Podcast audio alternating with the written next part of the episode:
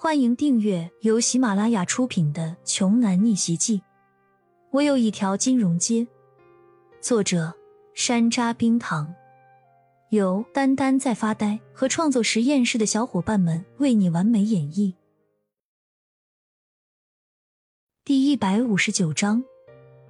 农村的很多老房子隔音效果都不太好。一听到二老爷家这边的声音之后，都各自走出家门。想要看个究竟，这也倒也省了骄阳一家一家的去登门拜访了。老邻居们见到是阔别已久的骄阳回来了，陆陆续续围了过来。三奶奶，谢谢您当年为我爸妈折元宝，这些海参鲍鱼，您做汤的时候放两个，提鲜。四大爷，来，谢谢您当年主持我家的白事。您不是爱抽烟吗？这几条中华，您拿着尝尝味道。凡是当年曾经帮助过骄阳的邻居，眼下每人手中都领到了一份价值不菲的礼物。原本一后备箱的各种大小礼盒，很快就这么被骄阳分干净了。街坊这些大爷大妈、叔叔婶婶们，一个一个都傻了眼。这些个好东西，他们平时也就只是想象罢了，从来不会乱花钱买回家，因为都是很贵的。李欣见骄阳的这些老邻居们傻站着不敢动，赶忙劝说起来：“各位叔叔阿姨、爷爷奶奶，别客气，骄阳让你们拿着就拿着吧，这是他的一点心意。这女娃子长得可真俊啊，跟仙女儿似的。你是我们小杨的媳妇儿吧？真好，真好。咱村来了仙女了，二宝。”快看仙女姐姐，多看两眼啊！你以后就照着这个模样长。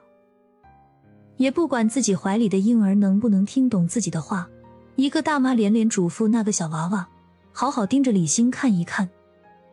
有了李欣的劝说，邻居们都高高兴兴的将东西都拿了起来，纷纷跟骄阳道谢道：“谢谢小杨，还一直惦记着我们。”那那我们就不客气了，不得了啊！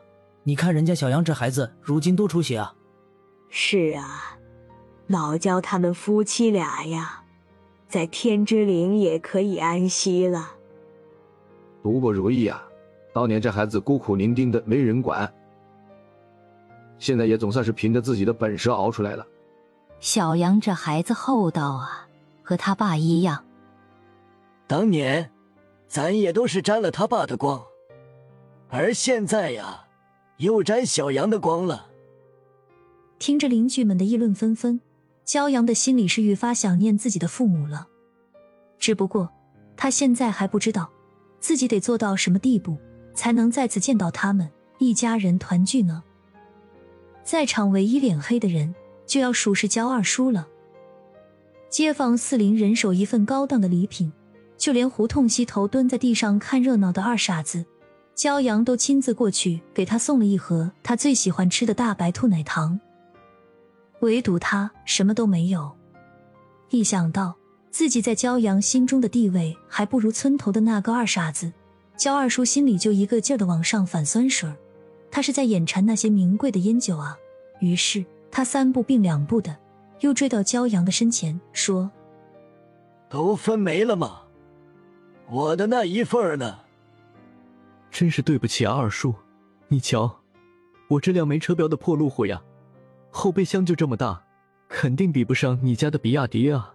所以，我就只能装来这些东西。这一次，确实是没了，车里空空的了。要不，下次，下次，我肯定给你补上。行了，你小兔崽子，别在这儿装模作样了。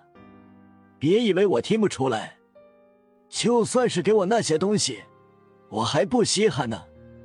就以你那点本事啊，肯定全都是假货，没良心的玩意儿！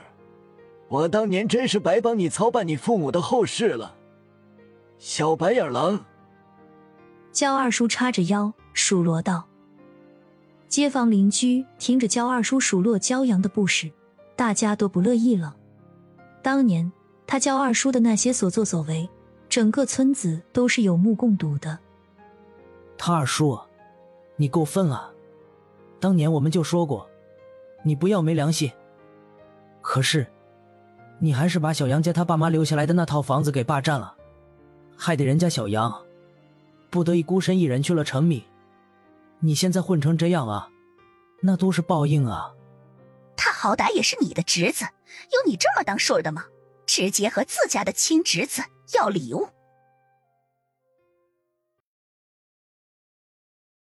本集播讲完毕，想听更多精彩内容，欢迎关注“丹丹在发呆”。